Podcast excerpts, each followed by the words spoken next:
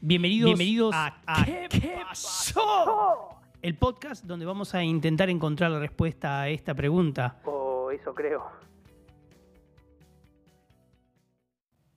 Vení para acá, que te va a agarrar el viejo de la bolsa.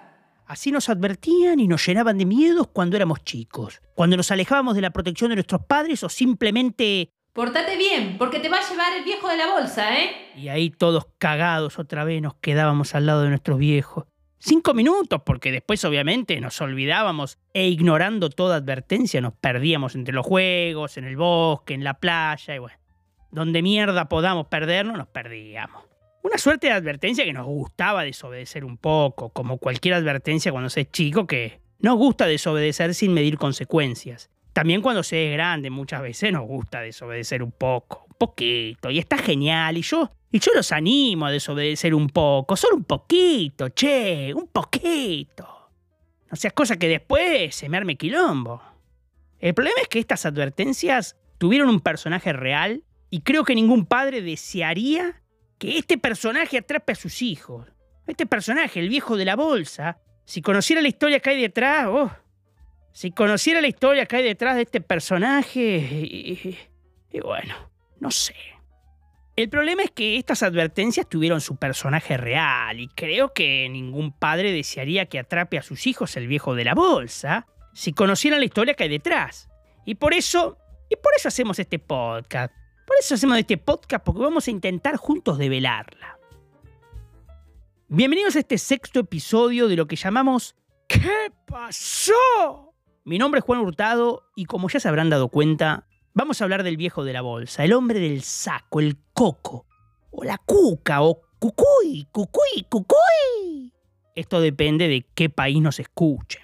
Y nos vamos a poner serios con este episodio. Bueno, no tanto, pero vamos a preguntarnos, ¿qué pasó con esta historia del hombre de la bolsa? Porque muchas veces asustamos a los niños con esto de que te va a llevar el hombre de la bolsa y no sabemos ni siquiera lo que estamos diciendo. Pero no se preocupen, esto pasa con muchas cosas y de a poco, yo, creo que de a poco lo vamos a, ir develando juntos. Si buscan en internet, van a dar con una foto de un vejete con unas orejas grandes mirando a cámara como el mejor actor. Parece un topollillo porque tiene unas orejas de grandes magnitudes, pero no lo es. También parece el famoso petizo orejudo de nuestra querida Argentina, pero tampoco. Este es único y es el viejo de la bolsa. Inconfundible después de tanto que nos lo nombraron. El tema es que sí, lo conocemos de nombre, porque de vista ni por puta. Si te aparece, lo mejor que podés hacer es correr, porque este te lleva y no te devuelve. Lo peor de todo es que quizá te lo confundís con un viejito bonachón, otra que Santa Claus. Y acá lo curioso es que los niños no se quejan por la visita de los Reyes Magos o de Papá Noel. Todos esperan la noche en que los míticos personajes visitan sus casas cargados de regalos. Y esto ya lo tratamos en episodios anteriores de este mismo podcast, lo cual los invito, si no lo escucharon, que lo escuchen. Pero el personaje que vamos a tratar hoy no es tan bienvenido, es más siniestro que adorable. La historia del viejo de la bolsa o el hombre del saco, como gusten llamarle, tiene dos variantes que al menos yo conozco.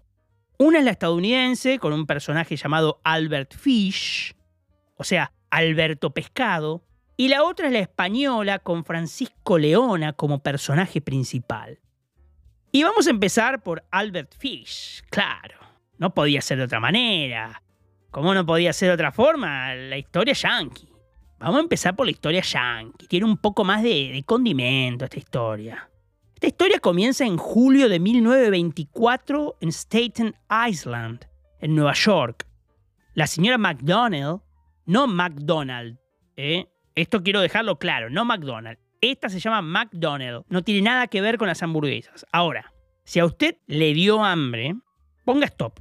Pare con el auto o vaya corriendo a buscar una y vuelva. No importa la hora que sea, vaya. Si tiene ganas, hágalo.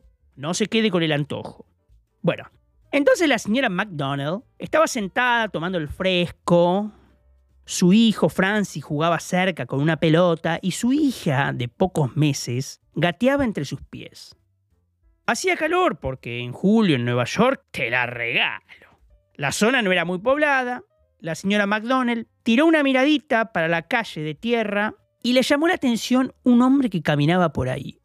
Era un viejito de cabello gris y un gran bigote gris. Algo flacucho y no, no muy alto. Tenía puesto un traje viejo y como que le quedaba grande y un sombrero bombín lleno de polvo y caminaba arrastrando un poco una pierna. Andaba con los brazos colgados a los costados, casi pegados al cuerpo. Abría y cerraba constantemente una mano y en la otra llevaba una bolsa. Al pasar enfrente de la casa saludó a la señora McDonnell sacándose el sombrero. La verdad que muy gentil el vejete. El viejo murmuraba cosas para sí. La señora creyó que el abuelo andaba perdido, que se había escapado del neuropsiquiátrico, supongo, ¿no? A la tarde, el hijo, Francis, se fue a jugar con cuatro amigos a una zona descampada, a lo que nosotros llamamos el potrero o el potrerito, en un diminutivo cariñoso. A unos metros el hombre gris observaba, observaba, y en un momento ¡ah! ataca. Francis quedó atrás y vio que un viejito simpático, de gran bigote gris, como su pelo, lo llamaba. El viejito sacó golosinas de una bolsa y se las dio. Claro, nadie vio que Francis había desaparecido sino hasta la hora de la cena. Otras épocas. Hoy te desaparece el pibe y a los 15 minutos ya tenés al SWAT buscándolo por el vecindario. La cuestión que lo encontraron al día siguiente en un bosque, pero lo encontraron como ninguna madre desearía encontrar a su hijo, muerto estrangulado con sus propios tiradores. Su padre apenas lo reconoció. El nene dicen que aparte tenía como mordeduras.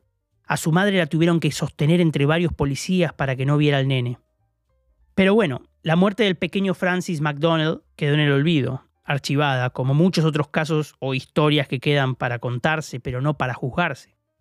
La cuestión que el 23 de mayo de 1928, un tal Edward Wood, de 18 años, puso un aviso en el diario ofreciéndose para trabajar en el campo. Claro, en aquel entonces no existía la posibilidad de que tenemos ahora. Tenías que ir y pegar tu anuncio o en un poste de luz, o si tenías guita, meterlo en los clasificados.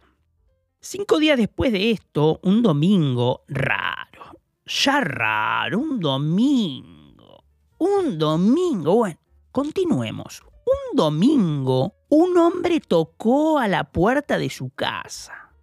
Lo atendió Delia, la mamá de Edward. Se trataba de un viejito de aspecto medio endeble. Se presentó como Frank Howard, granjero, y quería hablar con Edward. Delia la mamá prestó mucha atención al viejito, sobre todo en su cabello gris, su bigote gris y en una bolsa que llevaba. De inmediato, Howard contrató al chico. Delia lo invitó a almorzar y su esposo, Albert Wood, estaba verdaderamente encantado con este viejito. Ni bien se presentaron a la mesa, entró una nena muy linda de grandes ojos marrones y cabello castaño. Gracie Wood, una de las hijas del matrimonio, Tenía nueve años. Entró feliz, cantando. Howard estaba maravillado con la nena. Mm, qué turbio todo esto, mi Dios. Qué turbio. En fin. De su bolsa sacó un dulce y se lo dio. Mm, raro. Todo muy raro. Cuando terminaron de almorzar, Howard dijo que tenía que ir a la casa de su hermana porque uno de sus sobrinos cumplía nueve años le dijo a Edward que volvería a buscarlo. Y para calmar su inquietud, ¿qué hizo el señor? Le dio dos dólares. ¡Ah, increíble! Pero antes de irse, se volvió hacia Delia y le preguntó si podía llevarse a Gracie al cumpleaños. Mm, ¡Qué turbio, amigo! ¡Qué turbio! Raro, muy raro, todo no me cierra, no me cierra. Le dio grandes seguridades de que la nena iba a estar bien cuidada. Delia no sabía qué decir. Mm, le pidió la dirección de su hermana, pero no estaba segura y miró a su marido. Mm, Dejala ir a la nena. No se divierte nunca. Todo el tiempo atrás de nuestro culo, dijo el papá. Delia le puso un abrigo a Gracie y le dio un beso en la cabeza. Che, pero hablando en serio, ¿vas a dejar que tu hija se vaya con un viejito que recién conoces?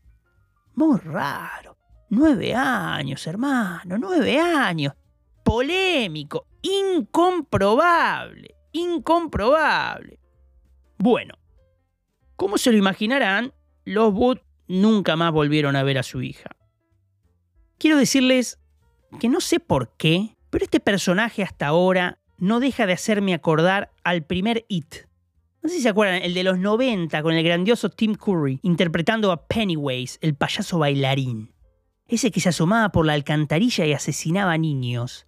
Entre ellos el notable asesinato del pequeño Georgie, del cual se han hecho unos memes memorables. De algún lado manoteó Stephen King. De algún lado manoteó. No es que Stephen King se inspiró de, de Dios, ¿no? No.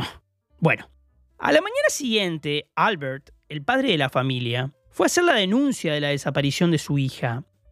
La primera cosa que descubrió la policía fue que la dirección de la hermana del tal Howard no existía. Tampoco existía la hermana, ni la granja, ni Frank Howard, ni los siete nanitos, ni la granja de Orson. Nada existía, nada. Se pusieron a trabajar 20 policías en el caso. 20. Entre ellos el detective William F. King. Lamentablemente no se pudo encontrar nada. Gracie y el hombre de la bolsa se habían esfumado en pipa. Seis años después, King era el único detective que seguía con la investigación. ¿Vieron que siempre en estas historias que parecen sacadas de una de terror y que lógicamente son de terror, hay uno que sigue insistiendo y acá está nuestro héroe, el héroe King. Pero en octubre de 1934, este tal King decidió usar un recurso final. Inteligente el muchacho. Dijo que el sumario iba a ser cerrado definitivamente. La prensa lo difundió, pero al parecer esto, claro, despertó al asesino. Iba a dejar de ser nombrado, iba, iba a dejar de ser importante. Delia Wood recibió una carta el 12 de noviembre. Mi querida señora Wood, el 3 de junio de 1928 toqué la puerta en su casa. Almorzamos. Gracie se sentó a upa mío y me dio un beso. Decidí comérmela. Con el pretexto de llevarla conmigo a una fiesta a la cual usted le dio permiso, pero en verdad la llevé a una casa desocupada. El viejo de mierda, digo el viejo, con esta carta, le contaba a la mamá cómo había matado a su hija hijo de puta. La carta no tenía remitente, pero King averiguó que había sido enviada por un hombre que alquilaba un cuarto en un edificio de la calle 52. El detective habló con la portera y le dio la descripción del señor Howard. Coincidía con la de un viejo de cabellos grises y bigotes grises que se había registrado como Albert Fish. Cuando King entró en la habitación encontró a Fish tomando una taza de té. ¿Usted es Albert Fish? preguntó el policía. El viejo confirmó con la cabeza. Se miraron, sin bajar la vista. Fish tomó lentamente una navaja de afeitar del bolsillo interno de su saco y la sostuvo frente a él. King se enojó. Los dos se seguían mirando a los ojos. King, rápidamente, agarró la muñeca de Fish y se la torció hasta hacerle caer la navaja. Ahora te tengo, le dijo el detective. La confesión de Fish fue larga y muy detallada. Una patrulla se dirigió a la casa abandonada donde mató a Gracie. Hallaron los huesos de la nena. King fue a buscar a Albert y Edward Wood para que identificaran a Fish. Cuando llegaron a la comisaría, Edward no se pudo contener. Se le tiró encima y le gritó, viejo de mierda, sucio hijo de puta. Los policías tuvieron que hacerle un torniquete en el brazo para contenerlo. ¿Cómo se siente? Le preguntó el psiquiatra Frederick Bergham, que entrevistó al viejo en prisión. No tengo particulares deseos de vivir ni de ser asesinado. Es una cuestión indiferente. No creo estar del todo bien. Eso quiere decir que está loco. No, exactamente. Nunca pude entenderme del todo. ¿Puede explicarse? Siempre tuve deseos de infligir dolor a otros y de que otros me provoquen dolor Siempre parecí disfrutar de todo lo que hace daño. Fish le confió una larga historia de caza de chicos, al menos 100, y episodios de canibalismo. La cuestión acá es, ¿quién era Albert Fish? Además de un pescado, ¿no? Según su confesión, había nacido el 19 de mayo de 1870 en Washington. A los cinco años su padre murió y su madre lo mandó a un orfanato. Ahí comencé a estar mal, dijo. Estábamos totalmente derrotados.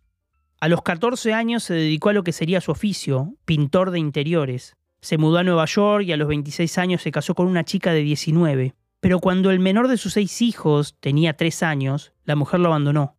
Bergham y otros tres médicos propuestos por el defensor James Dempsey dijeron que Fish estaba loco.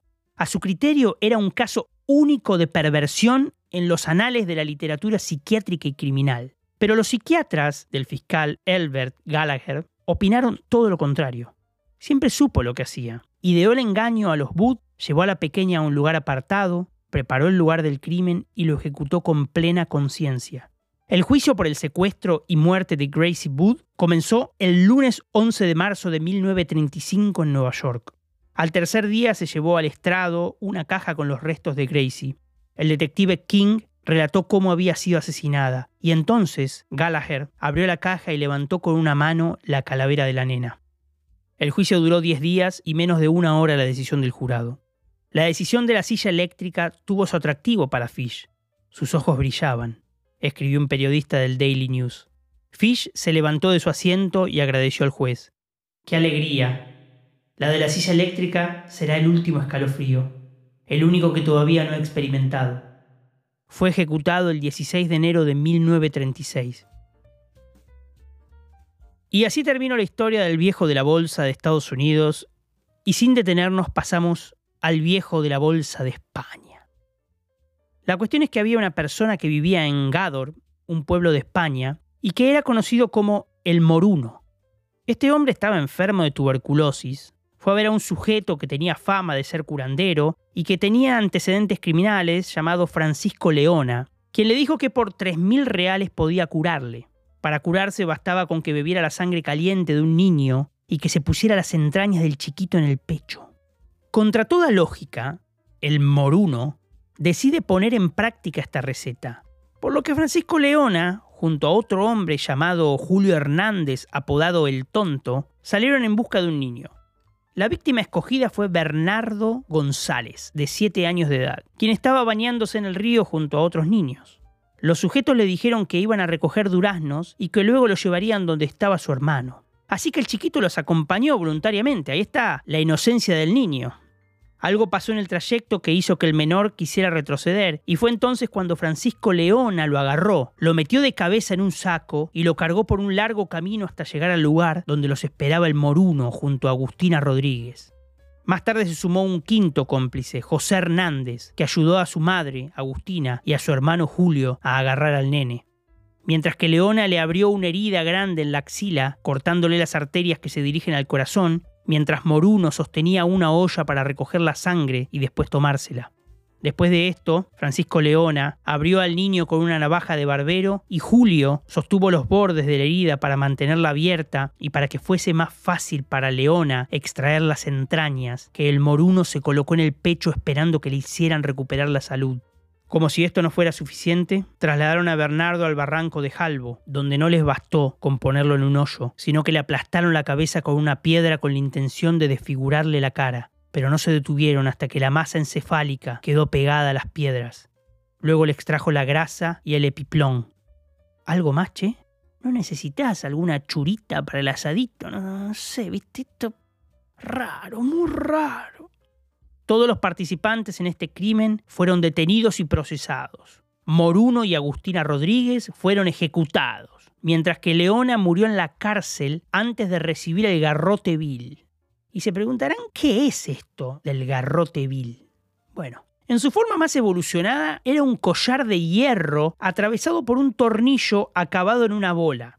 Al girarlo, este tornillo causaba a las víctimas la rotura del cuello, la muerte se producía por la dislocación de la apófisis odontoides de la vértebra axis sobre la atlas en la zona cervical de la columna.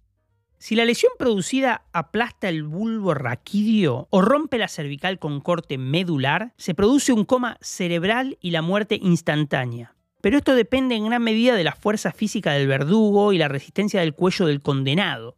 La experiencia demostró que raramente sucedía así, ya que la muerte solía sobrevenir por el estrangulamiento resultante de lesiones en la laringe y en el hueso ioides.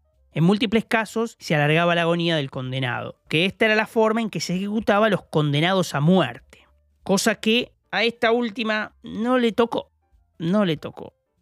Y bueno, colorín colorado, estas horribles historias han terminado. Y ahora sí, si llegaron hasta acá, ya sabemos que decirle a un niño que lo va a agarrar el viejo de la bolsa deja de ser una simple precaución para convertirse en algo bastante siniestro. ¿Volvería usted a decirle esto a su niño o a un niño? Yo creo que no. Pero las historias están hechas para no repetirlas y las malas historias para no usarlas de ejemplo. Mejor guardarlas, mejor guardarlas. Les mando un fuerte abrazo y no se olviden de suscribirse y compartir el podcast, porque si no, se los va a llevar el viejo de la bolsa. No, mentira, mentira, che. No se los va a llevar nadie. Tranquilos, están a salvo. Nos estamos viendo en el próximo episodio de ¿Qué pasó? ¡Chao!